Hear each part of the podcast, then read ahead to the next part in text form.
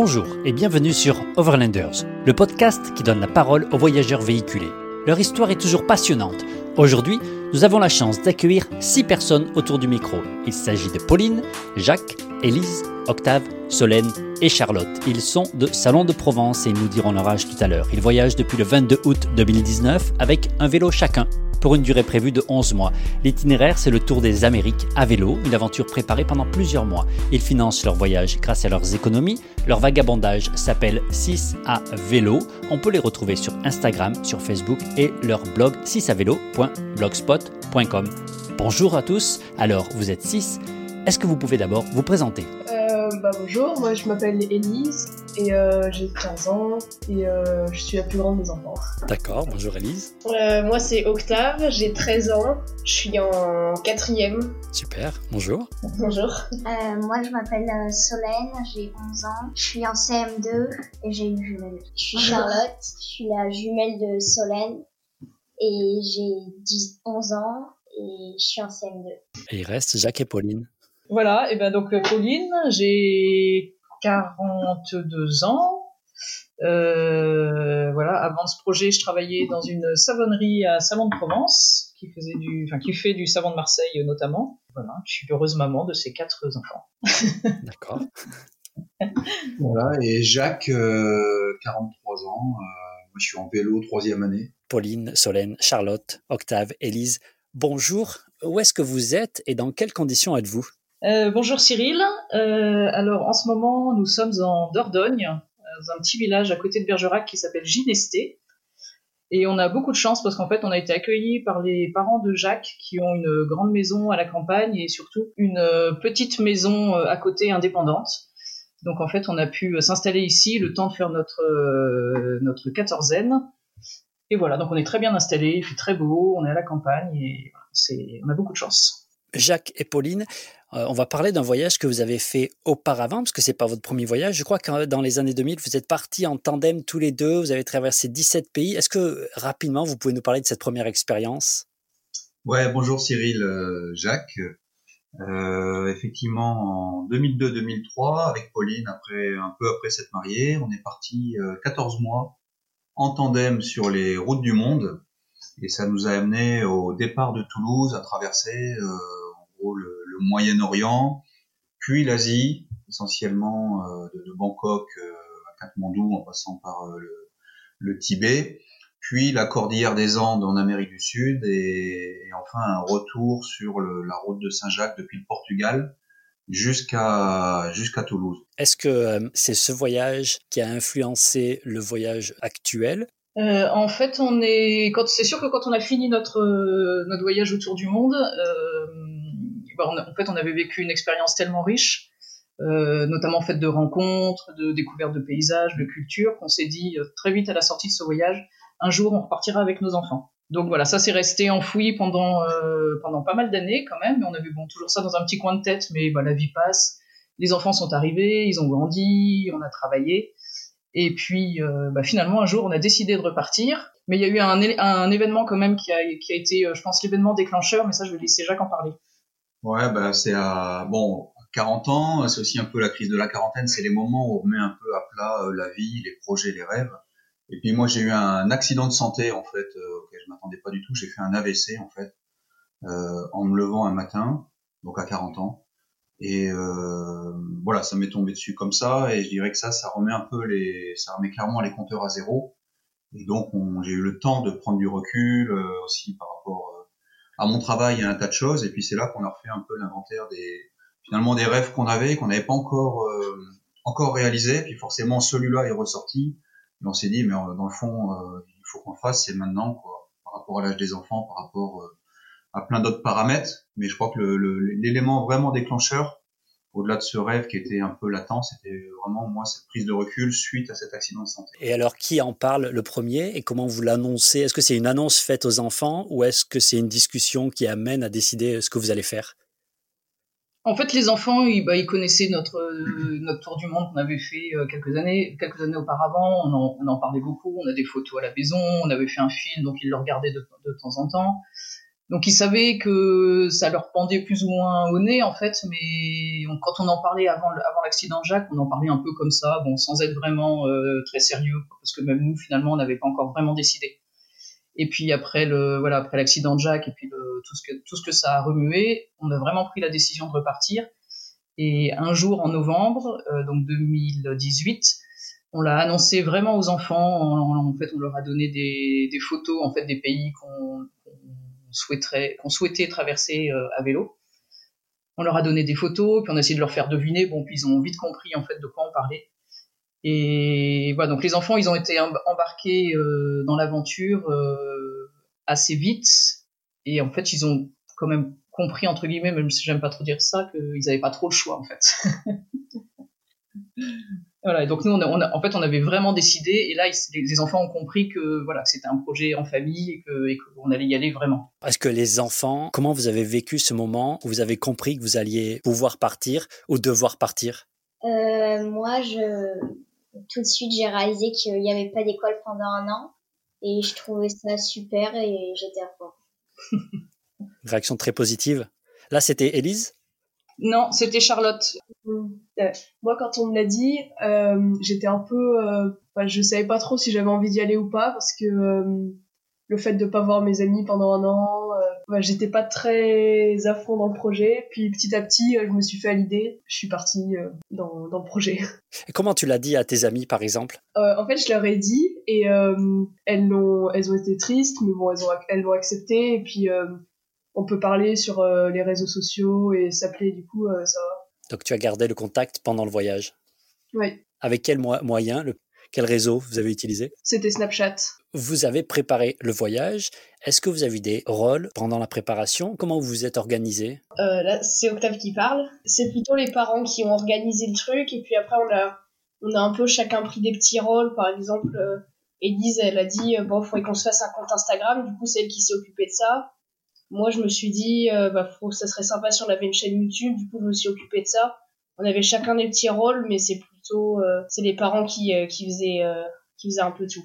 En fait nous on a eu on a eu deux deux points importants à, à lever avant de vraiment pouvoir nous lancer dans la préparation concrète du projet. Le premier c'était d'avoir le, feu vert des écoles parce que Elise elle rentrait en seconde Octave en troisième et les Solène et Charlotte en sixième. Donc voilà fallait quand même qu'on ait le l'approbation entre guillemets, enfin au moins l'accord de, des deux directeurs d'école. Donc non, pardon, Solane et Charlotte, elles rentraient en, elles étaient, elles rentraient en CM2, pardon. Donc fallait quand même qu'on ait l'approbation des deux directeurs, donc directeur du collège-lycée et la directrice du primaire. Donc ça, on a été leur en parler très vite au mois de novembre 2018 et en fait ils ont été euh, super enthousiastes. Et ça, ça a été vraiment un, un, un poids qui nous a été enlevé. On s'est senti soutenus. Ils nous ont dit qu'ils allaient apprendre énormément sur la route et que voilà, on avait vraiment toute leur confiance pour les faire pour faire travailler nos enfants quand même pendant un an, mais ils nous ont vraiment donné un feu vert euh, resplendissant et ça, ça a été vraiment euh, un super euh, point de départ pour nous. Puis il y a eu un deuxième un deuxième point à lever, c'était par rapport au travail de Jacques. Moi, ça faisait dix ans que j'étais dans cette entreprise là de, logistique et donc fallait quand même poser le, le congé sabbatique et bon, ça c'est ça c'est quand même ça s'est même très bien passé finalement, ça a été bien accueilli, même si je sortais d'une période pas évidente là, de, un peu de de temps partiel thérapeutique suite à mon accident là pendant deux ans. Je savais pas bien comment ils allaient prendre euh, la demande, mais finalement ça s'est très très bien passé. Et puis on verra un peu plus tard même comment euh, on a réussi à embarquer les entreprises un petit peu dans ce dans ce projet. Et après, ce que je voulais citer aussi, c'est ce qui nous a aidé à préparer, c'est beaucoup aussi de s'appuyer sur l'expérience euh, d'autres familles. Quoi. Et donc nous, on a été euh, pas mal euh, conseillés, aidés en fait par une famille, c'est les Brus, qui sont partis euh, deux ans avant nous.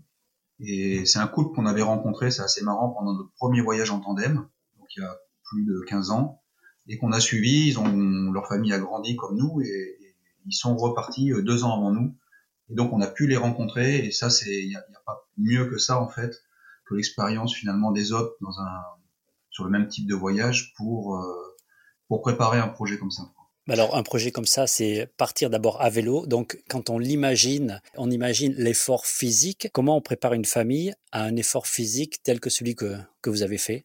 Bah, Je dirais que finalement l'effort physique, c'est peut-être euh, celui pour lequel on s'est le, moins préparé. C'était déjà le cas notre premier voyage.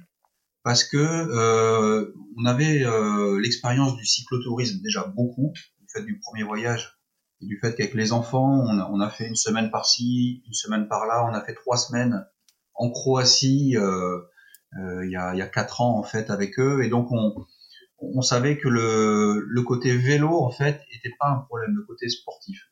Finalement, on s'est pas tellement entraîné de ce côté-là. C'est pas du tout le l'axe qui nous faisait peur. On savait que les, les enfants euh, pouvaient y arriver. Et après aussi, euh, on a commencé au Canada, du coup c'était euh, plutôt plat. Du coup, euh, et au fur et à mesure, euh, on a eu des. euh, aux États-Unis, c'était un peu plus dur. Du coup, on a augmenté en difficulté. Octave, quand tu- on t'a dit que tu allais faire en vélo autant de kilomètres, tu t'es pas dit que ce serait pas possible physiquement?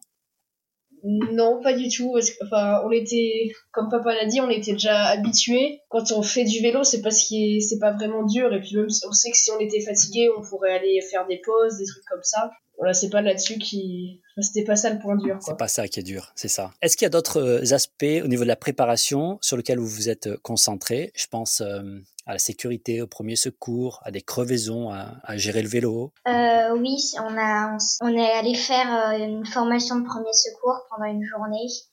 Euh, bah, pour se préparer, euh, pour s'entraîner à s'il y avait des accidents, par exemple le rythme cardiaque, si quelqu'un s'étouffe, euh, s'il y a une hémorragie et tout ça. Et ça, ça vous a plutôt rassuré ou ça vous a fait peur d'apprendre toutes ces, ces techniques? Euh, bah, plutôt euh, rassuré, mais euh, On espérait quand même ne pas avoir besoin de se servir de ce qu'on avait appris. Surtout qu'on oublie. J'imagine. Alors, il y a aussi toute la famille autour de la famille. Comment vous l'avez annoncé à vos parents, grands-parents, oncles, tantes euh, ou amis?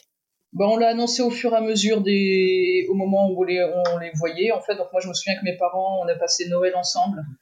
Donc, je leur ai annoncé à ce moment-là. Voilà, mes parents n'ont jamais été très, très enthousiastes quand je suis partie déjà la première fois euh, avec Jacques toute seule. Ils, ont toujours eu un peu peur. Là, cette deuxième fois, ils l'ont moins montré, même si bah, forcément, ils étaient un peu inquiets. Mais euh, voilà, et puis après, on l'a on l'a annoncé un peu au fil, au fil des rencontres. Et en fait, ce qui nous a beaucoup euh, surpris et motivé quand même, et encouragé à continuer, c'est l'enthousiasme en fait que ça a suscité. Notamment chez, chez des amis de notre âge, donc qui ont autour de la quarantaine. En fait, beaucoup rêvent de faire ça, de prendre une année sabbatique, de partir loin, de voyager longtemps. Et en fait, il y en a quand même peu qui osent franchir le pas. Donc voilà, beaucoup nous ont encouragés, nous ont dit que c'était super. Et ça, ça nous a, voilà, ça, nous a motivés aussi à nous accrocher parce que c'est vrai que parfois, quand on, quand on visualise le projet avant de partir, euh, parfois ça peut sembler euh, être des montagnes insurmontables. Mais alors, qu'est-ce qui fait que vous ayez franchi le pas et que vous l'ayez fait vous? Moi, je pense que voilà, le désir de réaliser nos rêves. On s'est rendu compte avec l'accident de Jacques que la vie était quand même très fragile et qu'elle pouvait disparaître du jour au lendemain. Et donc voilà, on avait ce rêve enfoui depuis très longtemps. Et voilà, on avait vraiment envie de le réaliser. Et puis on s'est dit aussi que c'était vraiment une chance pour les enfants d'aller découvrir des nouveaux horizons. Donc l'envie de réaliser nos rêves, je crois, et de sortir un peu de notre routine, du conformisme. euh. Et c'est aussi surtout que c'était la dernière année où vous pouviez faire ça parce qu'après, Élise est rentrée en, première et du coup c'était, euh, enfin en première, on, elle pouvait pas sauter la première. Enfin, c'était la bonne année quoi. C'est vrai que euh, l'enthousiasme autour de nous euh, était très très fort, que ce soit dans le milieu du boulot, des amis. C'était assez impressionnant en fait de voir finalement que ça, ça enthousiasmait les gens autour de nous. Ça nous a beaucoup porté là, comme disait Pauline.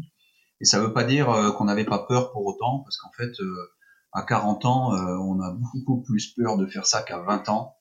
Et il y a plein de questions qui viennent du fait qu'on part avec les enfants, les problématiques d'assurance, on perd les couvertures aussi euh, santé qu'on peut avoir avec le boulot. Tout ça, ça remue beaucoup et, et jusqu'au jour du départ, finalement, il y avait quand même une certaine, euh, bah, il y avait quand même une certaine peur euh, bah, qu'on a dépassée, qu'on oublie très très vite après dès qu'on est sur la route.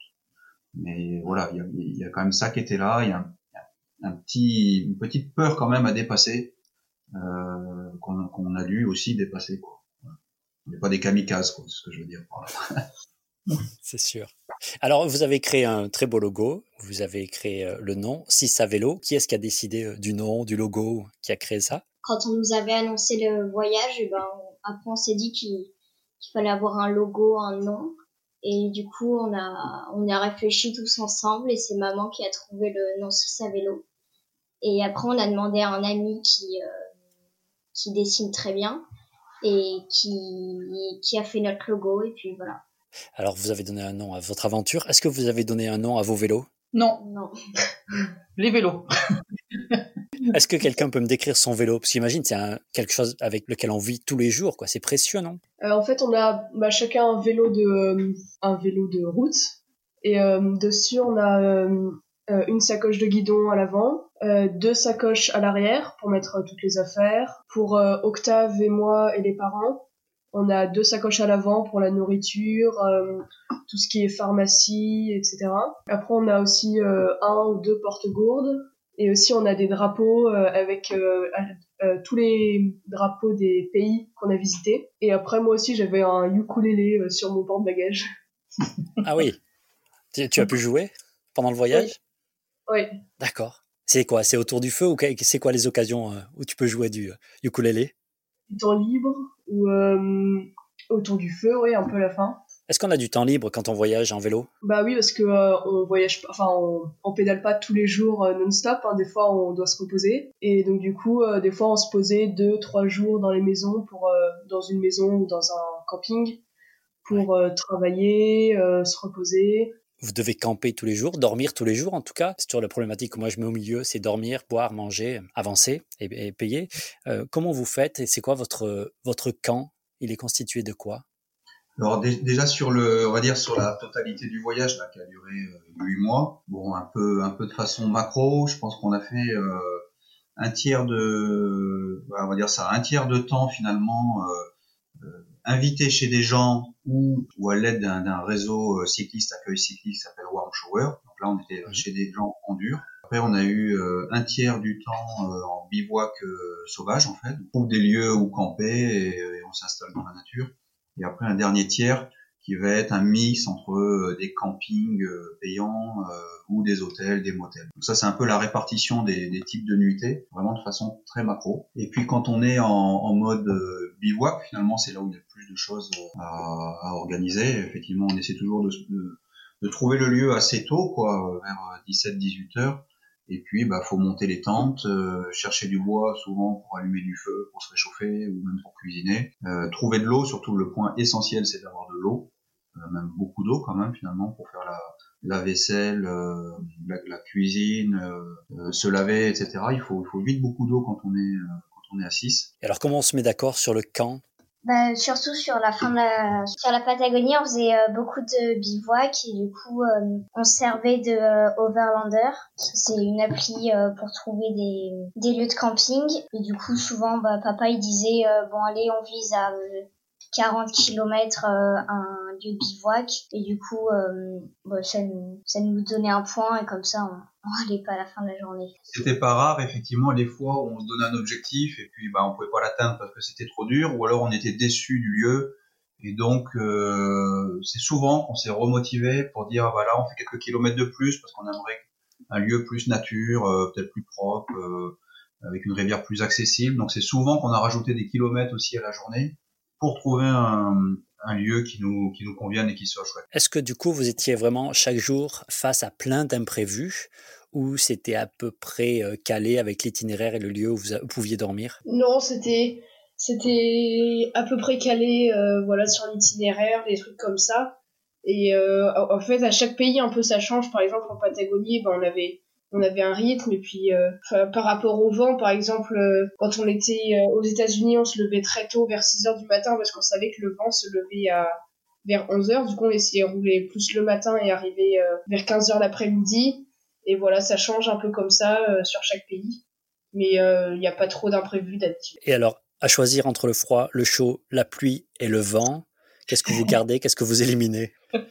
Les descentes. Moi déjà, euh, je garde ni la pluie ni le vent.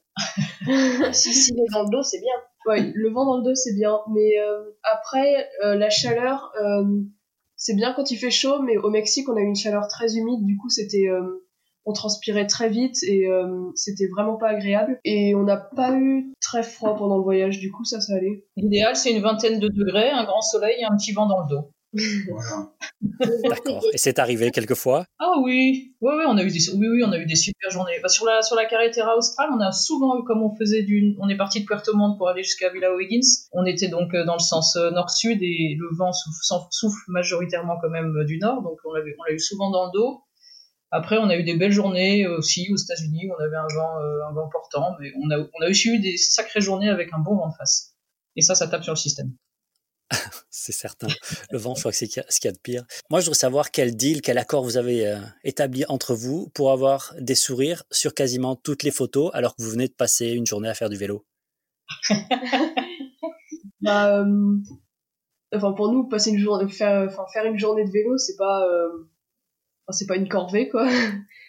Et bah, en fait, au fil du temps, au fil du voyage, euh, notre euh, entente dans la famille s'est s'est améliorée. Et euh, au début, moi, j'avais un peu peur, surtout de d'être toujours tout le temps avec ma famille, etc. Et en fait, on s'est très bien entendu, surtout sur la fin. Et on s'écoutait chacun chacun. On prenait en compte les avis de tout le monde quand on avait un, un choix à faire ou des, des choses comme ça. Alors pour moi, c'est le cœur du voyage que vous avez fait. Quelle transition vous avez pu faire pour arriver à une entente? Parce qu'il faut forcément une, transition. Qu'est-ce que vous avez laissé tomber ou qu'est-ce que vous avez accepté qu'avant euh, vous n'auriez pas accepté, par exemple? Hmm. C'est vrai qu'on a, ce que disait Elise là, c'est chouette quoi. on, a senti nous une évolution en fait euh, sur les huit mois incroyable dans le, on va dire dans l'ambiance euh, de la famille. Et peut-être qu'au début, là, quand on est parti, euh, bah, c'est le début, hein, donc euh, on est. Je pense que côté parents, on était un peu un cran, un cran stressé quand même au début, parce qu'il faut quand même, est-ce qu'on va réussir à réaliser à peu près les kilomètres qu'on a prévus? On a encore un peu peur de l'autre. Euh, il fallait mettre en place aussi toute la routine autour du, du travail scolaire. Là, peut-être qu'on en, on en reparlera. Et, et, tout ça, ça faisait, voilà, je pense qu'au début de voyage, nous les parents, on se mettait quand même pas mal la pression sur tous ces sujets-là. Donc ça se ressentait euh, finalement euh, sur la famille. On avait peut-être aussi tendance, nous, côté parents, à un peu trop tout gérer, en fait. Euh, voilà, donc ça c'est un peu la première étape, mais quand je dis première étape, c'est pas les premiers jours, c'est les premiers mois quand même. Et puis après, au fur et à mesure, on, on s'aperçoit qu'on rentre dans un rythme de voyage où ça devient normal de changer tous les jours, et puis chacun commence à prendre ses marques. Et on a vu monter, euh, on a réussi à mieux déléguer, nous, euh, effectivement, aux enfants plus de responsabilités. Et la bascule, c'est vraiment quand euh, on a commencé à se dire que nos enfants, finalement, il fallait qu'on les responsabilise. À partir du moment où on, s'est dit ça, tout a été beaucoup mieux, parce que finalement, c'est que les enfants aiment bien, c'est responsabilisé. Et donc, au lieu que ce soit nous qui allions euh, les lever le matin à l'heure qui était prévue, et puis à chaque fois c'était un peu long, et puis leur dire de préparer ici et ça, on s'entendait plutôt de manière collégiale sur bon, quelle est la bonne heure de lever pour nous euh, demain, par rapport aux fatigues et tout. Et euh, une fois qu'on était d'accord avec ça, euh, les enfants se débrouillaient, ils prenaient leur réveil et on disait bah voilà, euh, réveil à 7 heures, il faut que tout le monde soit au petit déjeuner à 8 heures avec les vélos préparés, les sacoches rangées et tout. Et en fait, ça s'est fait super bien à partir de ce moment-là. Donc je pense qu'une clé, été de responsabiliser les enfants. Et, puis après, de plus en plus, bah, c'est sur le lever, sur l'attente, puis après, ça a été sur le travail scolaire, après, c'est sur le montage de camp, après, c'est sur les tâches quotidiennes de, de vaisselle et tout. Puis on s'est retrouvé euh, finalement de plus en plus, Pauline et moi, à faire de moins en moins. Euh, donc c'était super cool. Et ça, ça a changé l'ambiance dans la famille. Euh, ça fait que nous, on était moins stressés. Et cette bascule, elle s'est opérée, je dirais, à partir du, du troisième mois de voyage quand même. Donc il faut quand même un peu de temps pour que ça, ça se mette en place. Le matériel que vous êtes, avec lequel vous êtes parti, vous êtes débarrassé de pas mal pour vous alléger. Et qu'est-ce que vous avez gardé qui est précieux pour vous au quotidien? En fait, de par notre expérience quand même de, de cyclotourisme, on savait que l'ennemi numéro un, c'était le poids sur les vélos. Et on est vraiment parti avec euh, le, strict minimum, je dirais. Par rapport à notre premier voyage, on, est, on était beaucoup plus chargé en matériel électronique. Donc voilà, on avait des tablettes pour faire les montages vidéo, des batteries externes, euh, des téléphones, alors que bah, il y a 20 ans, euh, on n'avait pas besoin de tout ça. Enfin, on n'avait pas tout ça. Donc en fait, on s'est quand même, il me semble qu'on s'est peu déchargé pendant le voyage. On a fait de temps en temps des petites chasses au poids, mais qui étaient assez minimes. C'était, il me semble. C'était souvent les souvenirs en fait qu'on, renvoyait. Ah oui parce que ça traînait un peu dans les sacoches et du coup on les renvoyait en France pour pas les garder euh, tout le long du voyage. Mais sinon on avait juste le matériel nécessaire, alors ça allait. Alors quel poids vous aviez par sacoche ou par vélo? Vous faisiez attention à ça, j'imagine? Solène et moi, on avait 8 euh, kilos à l'arrière. Euh, Élise et Octave, ils avaient entre 10 et 12 kilos. Papa, il avait 20 kilos et maman, elle avait 15 euh, kilos. C'est ça à peu près? Ouais, c'est à peu près ça. Ça, c'est vraiment le, on va dire, le, le, le matériel de base, donc sans le, sans l'eau, parce que l'eau, souvent, bah, si on en consomme énormément, donc on rajoutait des, une journée d'eau, chez nous, c'était une vingtaine de litres d'eau. Euh, voilà. Et puis, euh, sans la nourriture, en fait, ce qui, ce qui changeait beaucoup, c'était euh, quand on devait faire des pleins d'intendance, effectivement, on pouvait rajouter facilement entre 5 et 10 kilos euh, dans ce qu'a dit, euh, dans ce qu'a dit Charlotte. Ouais. Comment vous avez stocké l'eau euh, Parce que j'imagine que vous avez besoin d'une autonomie de au moins un jour. Euh, bah en fait, du, du, coup, on a déjà euh, euh, deux gourdes chacun. Et euh, ensuite, on avait aussi des poches à eau de euh, plusieurs litres. Je crois qu'on en avait euh, deux, deux de 2 litres et demi, deux de 3 litres et deux de 6 litres. Et donc, du coup, après, on trouvait soit des fontaines au Canada pour les remplir, soit on les remplissait dans les rivières le soir avant de camper en Patagonie. Et donc du coup, à chaque fois, on arrivait à se débrouiller pour avoir de l'eau euh, le soir au camp, pour euh, cuisiner, boire, etc. Et euh, du coup, voilà, c'est comme ça qu'on stocke l'eau. D'accord. Et des panneaux solaires ou pour l'électricité, comment vous faisiez? Alors, on n'avait pas de panneaux solaires pour, pour, pour, recharger nos batteries. En fait, on avait des batteries externes, donc on rechargeait dès que dès qu'on pouvait, quand on logeait dans des, dans des maisons en dur. Et en général, et puis Jacques avait un petit sur son vélo, il avait une, un, un une espèce de petit système qui lui permettait de recharger un peu son téléphone en pédalant. Euh, donc voilà, en fait, on s'est s'est jamais retrouvé, il me semble, complètement euh, complètement démuni de, de. Voilà, ça, ça suffit deux batteries externes et puis un, un, petit chargeur sur le téléphone. Ça, ça a été. Donc en plus des 20 kilos, il avait le droit à un frein constant pour charger sa batterie. C'est ça. Mais sans ça, il est toujours devant, alors c'est pas drôle. Comment vous dormez? Vous avez des tentes, trois tentes, quatre tentes, cinq tentes, six tentes? Comment vous étiez organisé? Euh, On avait euh, deux tentes, une tente euh, pour quatre personnes où on dormait les quatre enfants, et une tente de trois personnes pour les parents comme ça, euh, bon, on avait une, une place de rab et puis on n'était pas, trop serré. Et sur la tente des enfants, il y avait un grand auvent qui permettait en fait de stocker, euh, de, de, mettre les sacoches en fait pour, la nuit, donc elles étaient abritées de l'humidité. Et comme ça, on était vraiment confortable. Au début, on, on avait, on pensait, enfin moi j'avais du mal à concevoir d'avoir deux tentes en fait. J'avais envie qu'on dorme tous ensemble, euh, pour des questions de sécurité surtout. Et en fait, on s'est, bien qu'on ait trouvé une tente de six places, en fait, c'était vraiment compliqué. C'était une très grande tente, donc même pour trouver des, des lieux de camping, des fois, il n'y a pas assez d'espace pour compter une seule très grande tente. Il faut mieux se diviser un peu, quitte à, à s'éloigner un peu.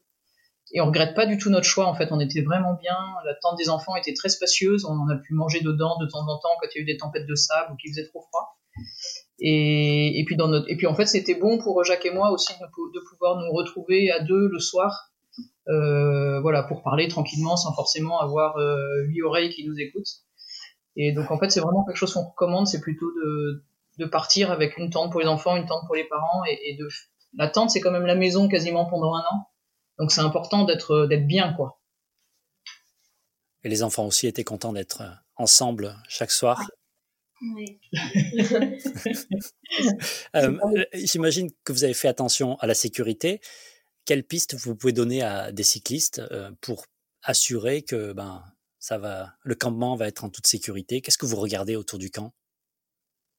Alors, en fait, la sécurité, on l'a, on l'a surtout pensé sur le, la sécurité en roulant, en fait, plus plus que la sécurité euh, au niveau du camp. Alors même si quand même pour le camp, on aime bien quand on plante sa tente même euh, euh, de manière un peu sauvage, on aime bien quand même s'il y a une maison pas loin, aller, aller sonner, aller prévenir, demander de l'eau, parce que ça rassure le voisinage, puis nous ça nous rassure aussi de savoir à côté de qui on campe. Donc ça c'est un peu la seule chose qu'on tâchait de faire euh, à chaque fois, hein, sauf quand on était complètement sauvage. Et puis après la sécurité en vélo, ça c'était un point majeur de ce voyage, c'était la sécurité. On partait quand même avec des enfants sur les routes. Donc là, là, il y a plusieurs axes. Il y a notamment le fait de choisir des routes pas trop passantes, de porter systématiquement un gilet jaune, un casque. On avait rajouté des écarteurs de voitures sur tous les vélos, donc un, un petit écarteur qui s'ouvre là et qui permet, avec un réflecteur finalement, que les voitures nous voient de loin. Et en plus de ça, on a rajouté effectivement un porte-drapeau avec un triangle orange. Et ça, c'est très très efficace euh, sur la route parce que les drapeaux bouge beaucoup de droite à gauche et donc ça plus le fait qu'on était quand même un groupe de 6, on était super super visible. Voilà. Et à, rajouter pour la, la, sécurité, on veillait presque tout le temps à ce qu'il y ait un adulte devant, un adulte derrière, à rouler ensemble en fait. Quoi. Donc on a la sécurité était vraiment un élément hyper présent quand on roulait. On rappelait beaucoup aux enfants euh, de faire attention aux voitures, de pas doubler n'importe quand, de jeter un coup d'œil dans les rétroviseurs. On avait équipé 4 vélos sur 6 de rétroviseurs. Voilà, donc, sécurité un gros enjeu et on s'est mis le, ben, on a respecté finalement ces règles de base hein. et euh, ben, on va dire qu'on n'a pas eu de, on n'a eu aucun accident euh, de la route sur ce sur ce voyage. Oui, c'est vraiment essentiel hein, sur un voyage comme celui-là. On a vu Charlotte quand même qui est tombée. Tu ne veux nous raconter ta chute? Euh, ouais, on était à Belize et sur une route très passante. Et, euh, et puis je suis tombée parce que je j'étais en train de m'endormir. Et du coup, je suis tombée et comme j'étais sanglée à maman avec une avec une sangle avec une sangle, et ben quand je suis tombée, elle a continué à avancer. Du coup, j'avançais par terre Et, euh, puis, il n'y a rien eu grave, je m'étais un peu foulé le poignet et avec euh, des belles égratignures. Pour aider, pour aider Solène et Charlotte en. Si c'était trop compliqué pour elles, en fait, on est parti, Jacques et moi, avec deux sangles de traction. Euh, en fait, c'est des sangles, des sangles élastiques qui sont faites pour ça, et c'est vrai que ça nous a, ça nous a bien aidé. Enfin, ça les a bien aidés. Nous, ça nous a plutôt mis en difficulté. Et les moments où c'était un peu, les moments où c'était un peu trop dangereux, fallait qu'on avance un peu plus vite, ou, euh, ou quand c'était, quand elles étaient trop fatiguées, choses comme ça, on, pouvait leur donner un petit, euh, un petit coup de pouce grâce à ces sangles.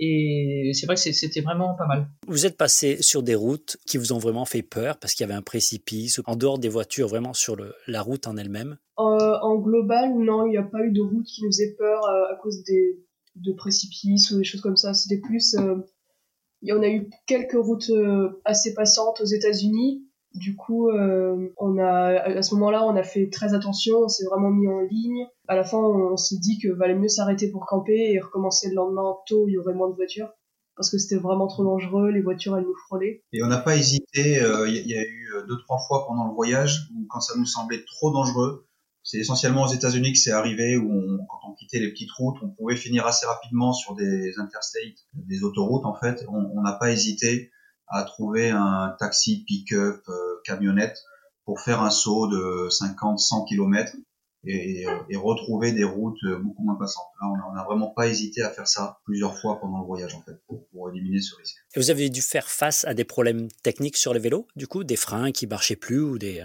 des railleurs qui marchent plus, qui fonctionnent plus? Alors, les vélos, euh, ah, c'est vrai que six vélos, euh, c'est quand même beaucoup de, beaucoup de boulot à, à maintenir, hein, finalement, en condition de en condition de, de, de roulement. Quoi. Et euh, alors, on n'a pas eu de grosses casses n'y a aucune roue à casser, on n'a cassé aucune chaîne, aucun plateau, rien.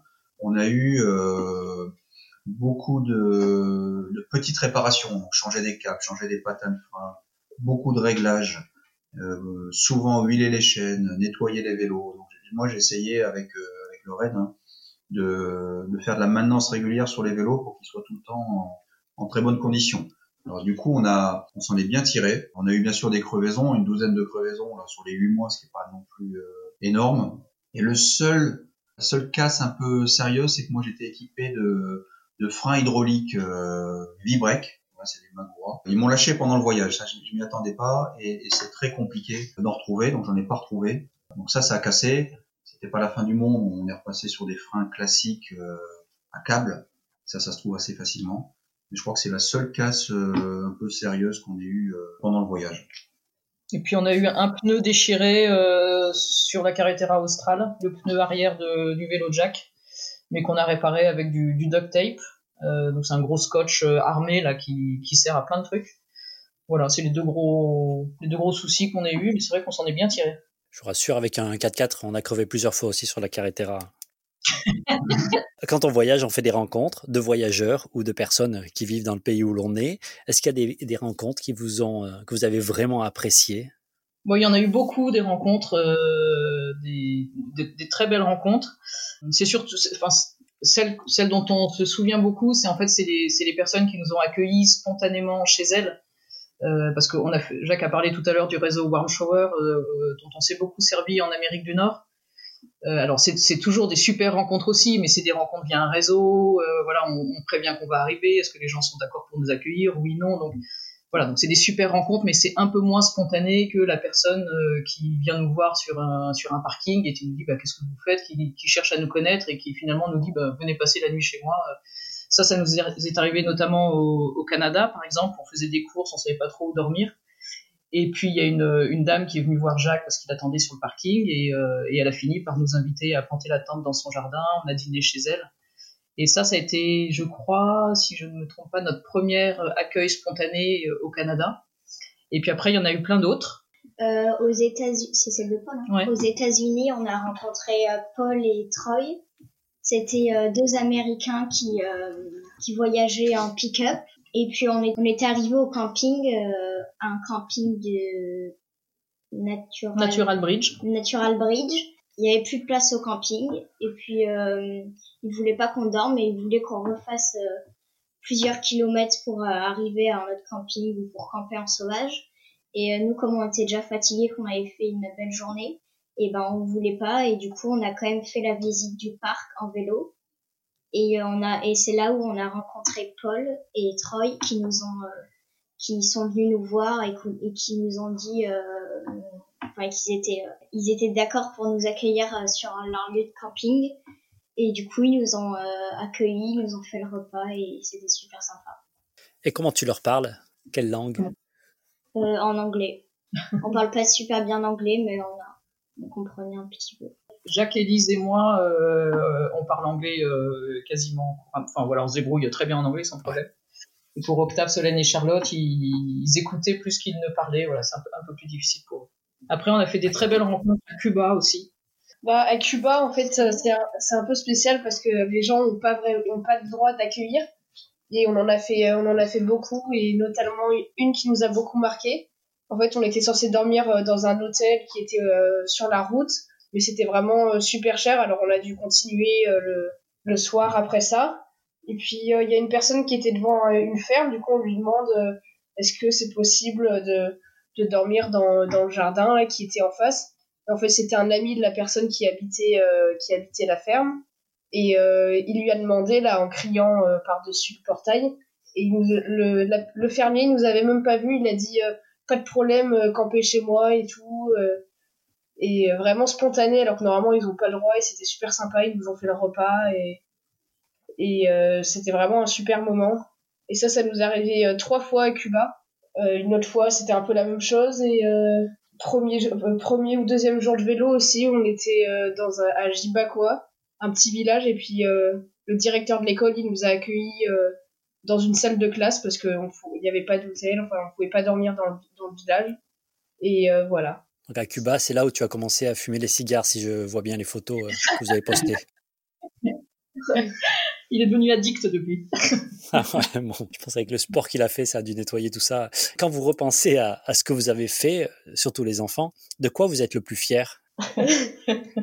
Euh, Et eh ben, euh, je suis fière euh, d'avoir fait tout le voyage. Et euh, aussi, surtout dans la, sur la carretera australe, en fait, il y a, il y a deux parties. Il y a une partie goudronnée et une partie, c'est de la piste. Et donc du coup, euh, enfin moi c'est la piste, c'est vraiment ce que j'aime le, le moins. Et, du coup, euh, enfin je savais que ça allait être dur et euh, le premier jour de piste ça a été vraiment dur. La, la piste elle était vraiment mauvaise, on n'avançait pas. Et donc du coup, enfin je savais que j'allais avoir un peu de mal et à la fin bah on l'a quand même fait. Du coup je suis fière de ça. Ouais, c'est un peu tous la caractère austral parce que c'est le c'est le c'est la chose, enfin c'est le la partie de voyage que ça faisait, ça faisait super longtemps en fait qu'on en parlait durant tout le voyage. Et pour nous, ça allait vraiment être une épreuve euh, sous la pluie, la piste et tout. On s'était beaucoup préparé à ça. Et euh, c'était la, c'était une des parties les plus dures euh, physiquement et mentalement, surtout sur la piste. Quand, euh, quand tu avances là, c'est la, piste elle est molle, tout ton vélo il tombe, se relever et tout, mais finalement ça s'est fait. On était, on était tous super contents d'être arrivés jusqu'au bout, de A à Z. Ce qu'on voit, vous êtes descendu jusqu'à euh, Villa Higgins. Quand on sait euh, où c'est et comment est la route, c'est absolument euh, incroyable, c'est merveilleux. Quand vous êtes dans ce moment où, où ça va vraiment pas, qu'est-ce qui vous fait donner un autre coup de pédale et continuer? Bah, en fait, euh, quand on, notamment sur la carretera australe, parce que c'est vraiment là que c'était le plus difficile, euh, en fait, quand on y est, euh, on n'a plus trop le choix, quoi. Donc, ouais, bah, c'est le, c'est l'obligation, en fait, d'avancer, d'aller toujours plus loin, parce qu'on on peut pas, rester planté, quoi. Je, je crois qu'on on avait cette force là en famille, de, quand c'était dur, finalement, bon, d'accepter de, bon, on se pose, on réfléchit à ce qui se passe et à repartir en, se rappelant que ben, on l'a choisi, puis c'est un rêve et qu'on a la chance de vivre ça. Et ça, c'était euh, amplifié encore par le fait que euh, on avait un petit blog et sur le blog, on, on, a eu un nombre de messages d'encouragement, en fait, des gens qui nous suivaient. Et ça, c'est un vrai booster, en fait, finalement, dans les moments un peu difficiles, d'avoir ces personnes qui disent, euh, ben, qui nous encouragent, qui disent c'est super ce qu'on fait, et, on voit que par euh, un peu par procuration finalement on, faisait vivre aussi un peu un rêve euh, à d'autres. Et ça c'était aussi euh, un vrai booster finalement dans les dans les moments difficiles. Et aussi après dans, dans les moments difficiles comme ça là on arrivait toujours à se trouver un, truc pour nous encourager par exemple on mettait de la musique ou on disait bon bah encore 10 km et puis à partir de là on essaie de trouver un endroit pour camper on arrivait toujours à, s'encourager comme ça et à, essayer de, de penser à autre chose sur notre vélo quand on en avait vraiment trop marre. Vous avez inventé des chansons sur la route? Non, mais ça aurait pu. et puis parfois un, un, gros câlin, euh, on verse des petites larmes et, et puis ça repart. c'est fort. Alors, la première réponse que j'ai eue quand on s'est parlé, c'était ben, parce qu'on n'aura pas d'école pendant un an, en gros. Euh, sauf que vous avez fait l'école, je crois. C'est ça Comment vous êtes organisé par rapport euh, eh ben, à la quatrième, à la seconde, au CM2 ou à tous ces niveaux que, qu'il fallait suivre? On avait euh, des cahiers de classe. Donc pour Charlotte, Octave et moi, on, on faisait que le, le, français et les maths. Et pour Elise, elle faisait un peu plus elle faisait histoire. Mais toujours à partir de, on avait fait le choix de partir avec des ressources matérielles, donc des, des, des, espèces de cahiers de vacances, mais en fait qui couvrent le programme scolaire euh, sur l'année. Donc ils avaient dans leur sacoche le poids, euh, effectivement, de, de, de, gros cahiers de, de, vacances. On est parti comme ça. Et puis, au, au, fur et à mesure, on a quand même essayé de compléter ça avec des ressources sur Internet, parce que ça s'est beaucoup développé. Et on a trouvé beaucoup d'aides euh, sur Internet, soit des, des vidéos pour expliquer des, des matières un peu compliquées. Donc on a complété avec euh, avec de la ressource sur Internet, mais la base, c'était quand même des cahiers. Quoi. Les enfants, quel genre de peur vous aviez autour de l'école et euh, le voyage et l'école ensemble? Est-ce qu'il y avait des peurs derrière? Euh, bah moi, en fait, euh, j'avais vraiment pas envie de redoubler, donc euh, enfin, je voulais vraiment pas rater mon année, euh, même si je faisais le voyage. Après, à part ça, au début, au début, j'ai eu un peu de mal avec les cahiers parce que enfin, c'était, je découvrais un peu ce que c'était l'école à la maison. Et petit à petit, on a commencé à trouver un rythme et euh, sur des vidéos, etc. Et petit à petit, j'ai fait mon programme et euh, ça allait. Et Elise, qui avait le, niveau le, plus élevé, c'était pas trop difficile ou elle, elle est arrivée à, tu es arrivé à suivre ton programme malgré tout? Euh, Globalement, j'ai réussi à suivre, mais euh, j'ai eu un peu de mal en maths et euh, un peu aussi en français parce que c'est, en français, en seconde, on demande de faire des rédactions, etc. Enfin, c'est assez différent du collège.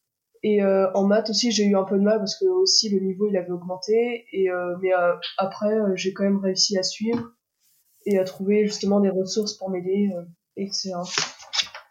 C'était très structuré, c'est-à-dire que à telle heure, comment comment c'était le rythme de vos journées?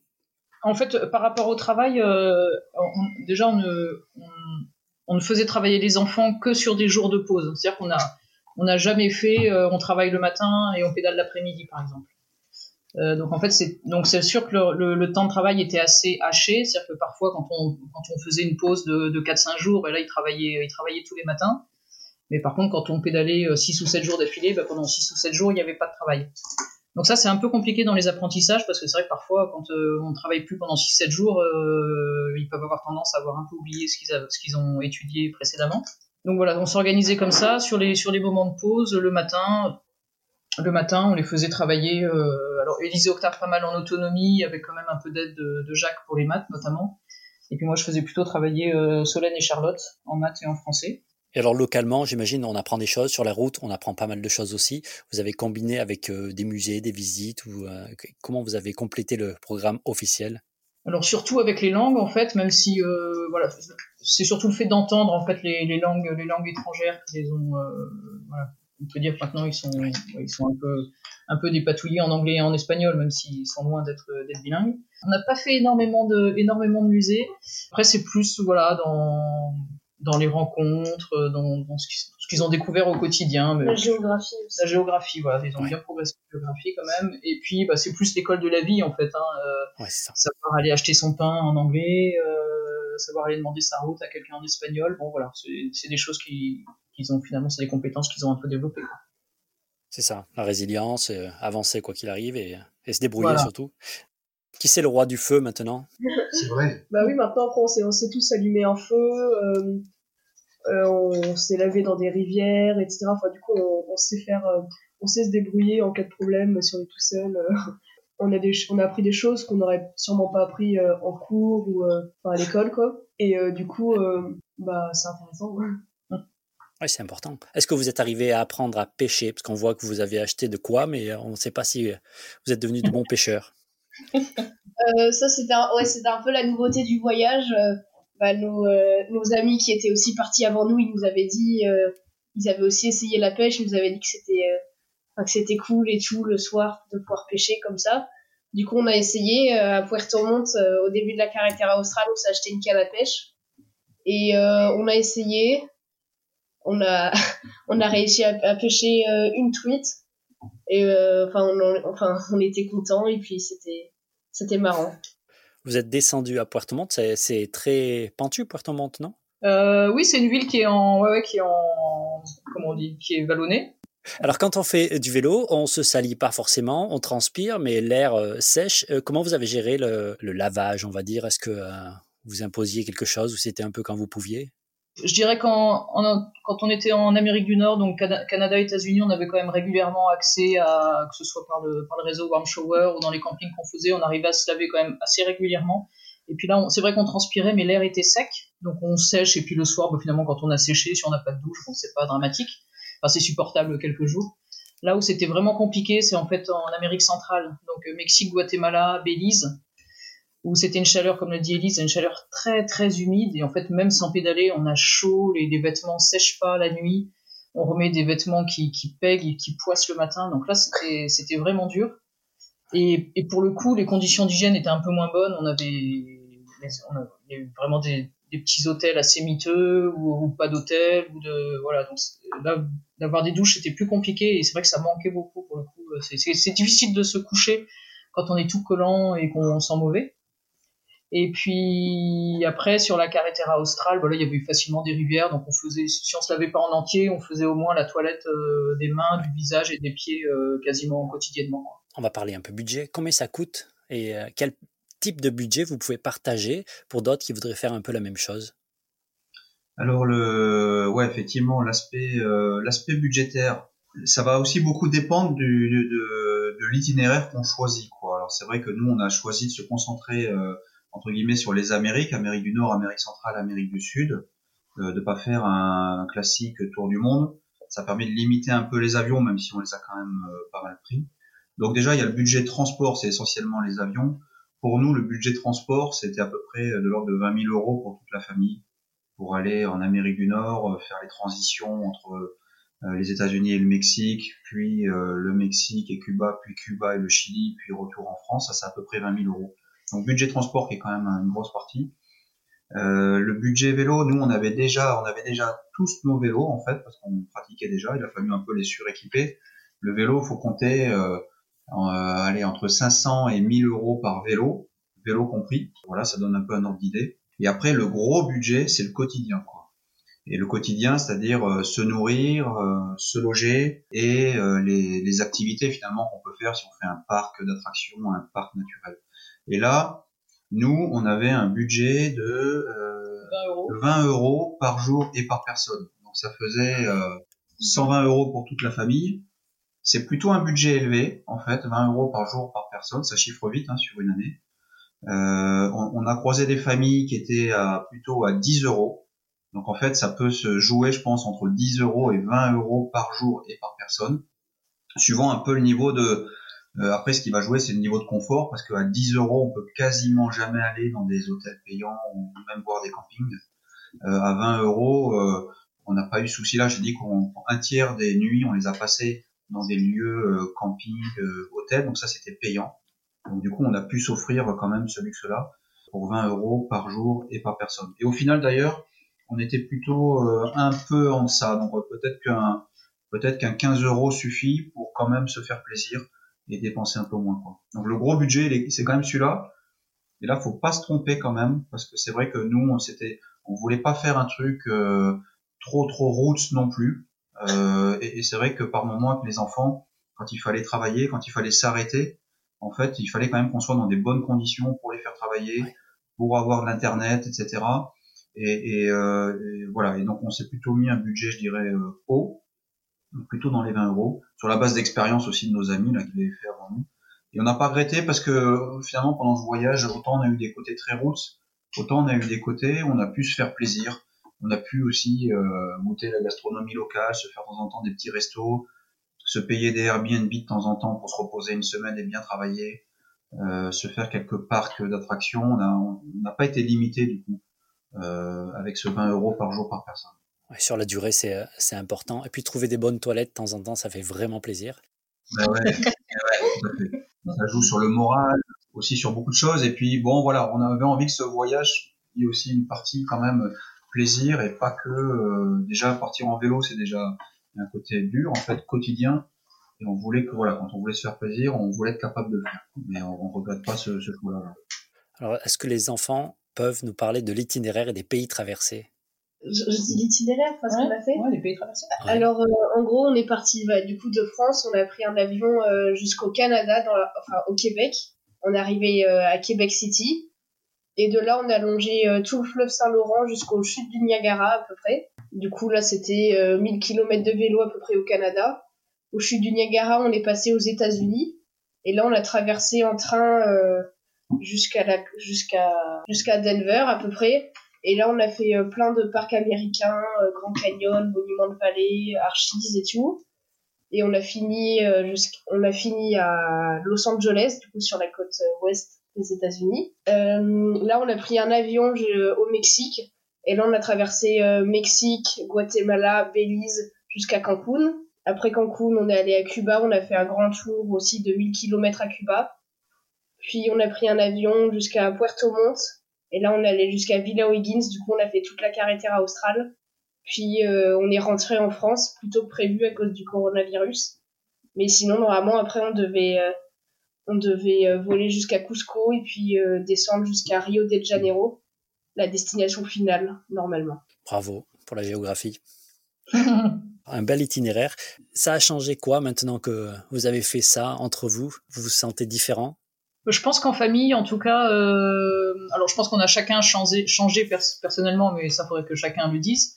En tout cas, euh, dans la vie de famille, euh, c'est sûr qu'on a gagné en complicité, en compréhension mutuelle, en dialogue aussi. Euh, en fait, nous, quand on, on a choisi de s'auto-confiner, euh, quand on a été à Cochrane euh, dans la Patagonie, en fait, pour nous, ce qui était compliqué, c'était pas tellement de, de vivre à 6, 24 heures sur 24, parce que ça faisait 7 mois qu'on vivait ensemble 24 heures sur 24 et, que ça se passait de mieux en mieux. Ce qui a été compliqué, c'est de voilà nous arrêter du jour au lendemain, de plus faire d'efforts physiques. C'est vrai que je pense qu'on a on a un meilleur dialogue maintenant en famille. En fait, on a pris l'habitude avec Jacques au, fil du voyage d'intégrer les enfants dans les décisions qu'on avait à prendre. Hum, au début, c'est vrai qu'on en parlait beaucoup à deux, et puis, et puis on choisissait, en fait, on décidait. Puis au, fil du voyage, eh ben, on, s'est dit, ben, en fait, c'est fait un peu naturellement, je pense de façon un peu inconsciente, mais on a intégré les enfants euh, on leur demandait leur avis et souvent euh, bah, ils avaient des bonnes idées en fait. Donc on, se rangeait à leur idée. Je me, souviens notamment d'un moment on était à Palenque au Mexique et puis on n'arrivait pas à trouver de logement. Enfin bref et puis on avait une, après-midi qu'on allait perdre. Et puis Octave nous a dit, bah, finalement, pourquoi on n'irait pas visiter ce site, euh, le site de Palenque, plutôt que d'attendre à rien faire? Alors qu'on était tous un peu fatigués et tout ça, mais, mais finalement c'était une super idée parce qu'on a surmonté notre fatigue on est parti visiter le site et puis, euh, et puis après comme ça on a pu se reposer tranquillement. Enfin, c'est un peu anecdotique mais voilà, en fait, on s'est rendu compte qu'en communiquant avec les enfants, en leur demandant leur avis, en échangeant entre nous, chacun peut, peut s'exprimer. Et ben, en fait, il y, y a des bonnes, enfin, finalement, six cerveaux, même si c'est quatre cerveaux d'enfants, et ben, ça donne plus d'idées et souvent des bonnes idées. Alors, juste un mot sur euh, les entreprises qui vous ont supporté, les sponsors et les, et les, puisque vous aviez une cagnotte aussi. Comment vous avez financé l'ensemble et quel support vous avez eu? Alors le budget qu'on a évoqué tout à l'heure, là, euh, on a, ça fait une vingtaine d'années qu'on travaille, hein, Pauline, Pauline et moi, donc on avait mis de l'argent de côté. Donc on a surtout euh, tapé dans la tirelire, je dirais, pour ce voyage. Alors, il y deux choses. D'abord, on avait envie d'avoir un, un fil rouge en fait sur ce voyage euh, qui nous décentre un peu du voyage en lui-même en fait et surtout du- d'un voyage purement touristique. Donc de ce fait-là, on a on a cherché un peu ce qu'on pouvait faire et en se rapprochant du, Secours catholique euh, Caritas France, on a monté avec eux une opération qui consistait, euh, nous d'une part, à aller visiter finalement ce que eux faisaient sur le terrain en Amérique latine, et d'autre part, on a lancé en fait une campagne de dons euh, sur le site Caritas France finalement, et on a invité à cette campagne nos amis, nos entreprises finalement à participer. Et alors ça, ça nous a permis de- d'embarquer nos entreprises, celle de Pauline là, qui est, qui est Rampal Latour, qui fait du savon euh, traditionnel à, à Savon de Provence, et la mienne qui est une entreprise qui s'appelle Daer, qui est une entreprise de, de logistique essentiellement euh, aéronautique, je dirais. Euh, les deux entreprises ont accepté de démarrer la campagne de dons pour Caritas. Voilà. Et ça, ça a permis de faire des événements aussi, de communiquer dans l'entreprise sur ce euh, sur ce, ce, ce fil rouge. Et puis après, il y a des amis qui ont rejoint, et là, à date, on a récolté, je sais plus, 24 000 euros, je crois. Voilà, on a récolté 24 000 euros à destination de Secours catholique pour les projets euh, pilotés par eux en Amérique du Sud. Projets qu'on a pu visiter pendant le voyage. Et en parallèle de ça, on a fait deux, on a eu deux axes en fait pour récolter un petit peu d'argent, euh, qui sont euh, moi mon propre réseau finalement. Donc j'ai quelques chefs d'entreprise boîtes de conseil qui ont mis un peu d'argent sur la table pour le coup là pour nous aider, pas pour la campagne de dons. Donc on a dû récolter quelque chose comme 5000 euros par ce, ce biais-là, donc du, vrai sponsor. Et enfin, c'était le, peut-être vous pouvez en parler les enfants, l'opération carte postale du bout du monde. On a fait une opération carte postale du bout du monde. Et en fait, on a, on a invité les gens à, à nous donner un petit peu d'argent et chaque pays où on passait, on leur envoyait une carte. Et c'est comme ça qu'on a gagné un petit peu d'argent. Donc on, allait, on avait Daer, Rampa la Tour et Caritas France, plus les cartes postales. Et la cagnotte est encore ouverte. hein. De, ouais, ouais, Oui. tout à fait. Sur notre blog, en fait, il y a un lien vers le site Caritas. Et l'opération euh, de, de don pour Caritas est encore ouverte. On s'était mis comme cible 30 000 euros. On est presque à 25 000. On aimerait bien finir cette campagne pour, euh, pour. Et, en fait, l'entreprise Rampal Latour est, doublement partenaire parce que, comme l'a dit Jacques, ils ont en fait ils ont initié la campagne de dons en, faisant un don, à Caritas de 8000 euros. Et en plus, pour chaque don que chaque particulier fait, euh, d'un montant supérieur à 150 euros, euh, en fait se, va envoyer un petit colis de produits Rampal Latour pour euh, voilà pour faire découvrir ses pour faire découvrir ses produits. Donc c'est vrai que c'est c'est ce qu'on a appelé nous euh, un booster de dons pour pour inciter les gens à donner euh, à donner au moins 150 euros et en échange. Donc c'est en plus c'est des dons qui sont déductibles hein, pour les Français qui payent des impôts.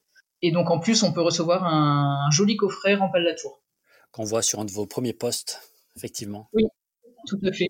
Les enfants, est-ce que ça vous a créé des rêves pour plus tard, des projets, des choses que vous avez en tête, que vous aimeriez bien réaliser plus tard? Euh, bah oui, en fait, euh, moi j'ai euh, une cousine qui est euh, qui a suivi le voyage et euh, elle était vraiment à fond. euh, elle est, elle était, euh, elle avait vraiment envie de faire ça. Et du coup, je me suis dit euh, pourquoi pas revenir dans les pays qu'on n'a pas pu faire à cause du virus et le faire avec elle. À pied En vélo? En vélo, ouais. Ça nous a tous donné un peu le goût du voyage en vélo. Et euh, moi, ça m'a donné aussi envie de repartir aux États-Unis parce qu'il y a plein de parcs encore à visiter avec un copain ou, euh, ou euh, je sais pas trop qui, ou tout seul. Ou une copine. Et euh, ou euh, finir aussi ce qu'on n'a pas pu faire, euh, la Pérou, Bolivie, Paraguay et Brésil. Enfin, pour un peu achever ce qu'on était euh, censé faire et qu'on n'a pas pu faire à cause du coronavirus. Ça nous a tous donné envie, enfin, je pense, de repartir en vélo, visiter des choses et, et voilà. Est-ce que vous y a un message que vous aimeriez passer, quelque chose qui vous tient à cœur? Moi, j'ai peut-être deux, deux trucs, deux messages en fait. Euh, euh, le premier, c'est que c'est, c'est quand même euh, une super expérience de pouvoir passer autant de temps dans une telle aventure avec sa, en famille en fait, avec ses enfants. Euh, c'est vrai qu'on en parle souvent avec Pauline, là on a vraiment découvert nos enfants, on les connaît comme euh, bah, comme on les connaissait pas avant. Quoi. ça c'est c'est un super cadeau qu'on s'est fait. Et quand je vois l'évolution au fil du voyage de l'ambiance dans la famille, bah, ça vaut vraiment le coup de prendre du temps ensemble autour d'une aventure, pour quelle qu'elle soit euh, finalement. Et puis après, le deuxième chose, c'était de dire que ça fait un bien fou là, à 40 ans là, euh, de, de, finalement de sortir un peu des sentiers battus, de réaliser ses rêves, de voir que c'est possible, de dépasser un peu ses peurs. À 40 ans, ça fait un bien de dingue de, de faire ça, et c'est vraiment bon, quoi. C'est vraiment bon euh, personnellement. Et euh, tu l'as un peu dit, mais euh, aussi, euh, enfin, on s'est aussi rendu compte que euh, bah, on n'a qu'une seule vie, et du coup, il fallait pas attendre ou se rester dans sa routine, rester dans sa routine. Il fallait faire ses rêves, réaliser ce qu'on avait envie de faire. Pas spécialement en voyage, mais tout le monde a un rêve et faut pas juste attendre que ça passe, faut, faut le faire parce que euh, d'un jour, euh, d'un jour à l'autre, euh, ça peut disparaître. Et moi, moi juste pour peut-être le, message à faire passer, surtout peut-être au moment où on a tendance parfois à être un peu plus inquiète pour, pour ses enfants. c'est vrai que moi, avant de partir, j'étais assez inquiète, surtout par rapport, ben, surtout par rapport à la santé en fait, notamment depuis l'accident de Jacques. C'est vrai que je suis plus, plus touchée par rapport à ça euh, les, voilà, les accidents de santé, les, les blessures, les choses comme ça, ça, ça m'inquiétait pas mal. Et en fait, avant le voyage, je me faisais un peu des montagnes. Enfin, je voyais un, une énorme montagne devant moi. Je me disais, oh là, j'arriverai jamais. Enfin, je vais, je vais pas supporter, quoi. C'est trop angoissant. Et puis, ben, en fait, j'ai, voilà, avec l'aide de tout le monde, on a surmonté, j'ai surmonté ma peur. Et puis en fait, un jour après l'autre, et ben en fait, le voyage devient notre mode de vie. Et puis en fait, ces peurs-là, elles disparaissent parce qu'en fait, on se rend compte que bah, une journée de vélo, ça se passe bien, deux journées de vélo, ça se passe bien, trois journées. Et puis en fait, euh, bah, chaque journée se passe et se passe bien. Et les peurs, elles, elles finissent par euh, disparaître. Quoi. Donc c'est c'est un gros effort de surmonter sa peur, sa peur, mais on finit par y arriver quand on quand on quand on réalise le projet. En fait. Ouais. Et puis euh, en fait, souvent, avant avant qu'on soit parti dans le voyage, on imagine le voyage comme un quelque chose de, euh, global en fait et donc du coup on s'imagine euh, des choses des choses qui peuvent arriver etc et c'est qu'en fait quand on est dans le voyage euh, comme on vit au jour le jour et ben, ben c'est chaque problème ou chaque chose arrive à un certain moment et on, on les règle à ce moment-là quand on, on, le voit on le voit moins d'une façon globale mais de mais de au jour le jour. Je suis très admiratif de ce que vous m'avez raconté, de ce que vous avez fait. Merci. Quand c'est fait, en fait, c'est fait. C'est ce que vous avez fait, vous l'avez à vie, quoi qu'il arrive. Et puis c'est vrai que le, on était un peu frustrés, bien sûr, d'avoir de, dû interrompre notre voyage euh, plus tôt que prévu. Mais, très vite, on s'est voilà, on, s'est quand même réjoui de tout ce qu'on avait vécu, de tous les fruits qu'on avait récoltés, euh, de notre aventure. Et, voilà, et ça, effectivement, euh, Covid ou pas Covid, bah, c'est du acquis pour notre famille pour toujours. Pauline, Jacques, Élise, Octave, Solène et Charlotte, merci pour ce partage. Votre histoire est définitivement inspirante. Ils s'appellent 6 à vélo. Vous pouvez les retrouver sur leur Instagram, Facebook et leur site internet. C'est la fin de cet épisode, merci. Retrouvez-nous sur overlanders.fr, Facebook et Instagram. Bonne route, bonne aventure, bon overlanding.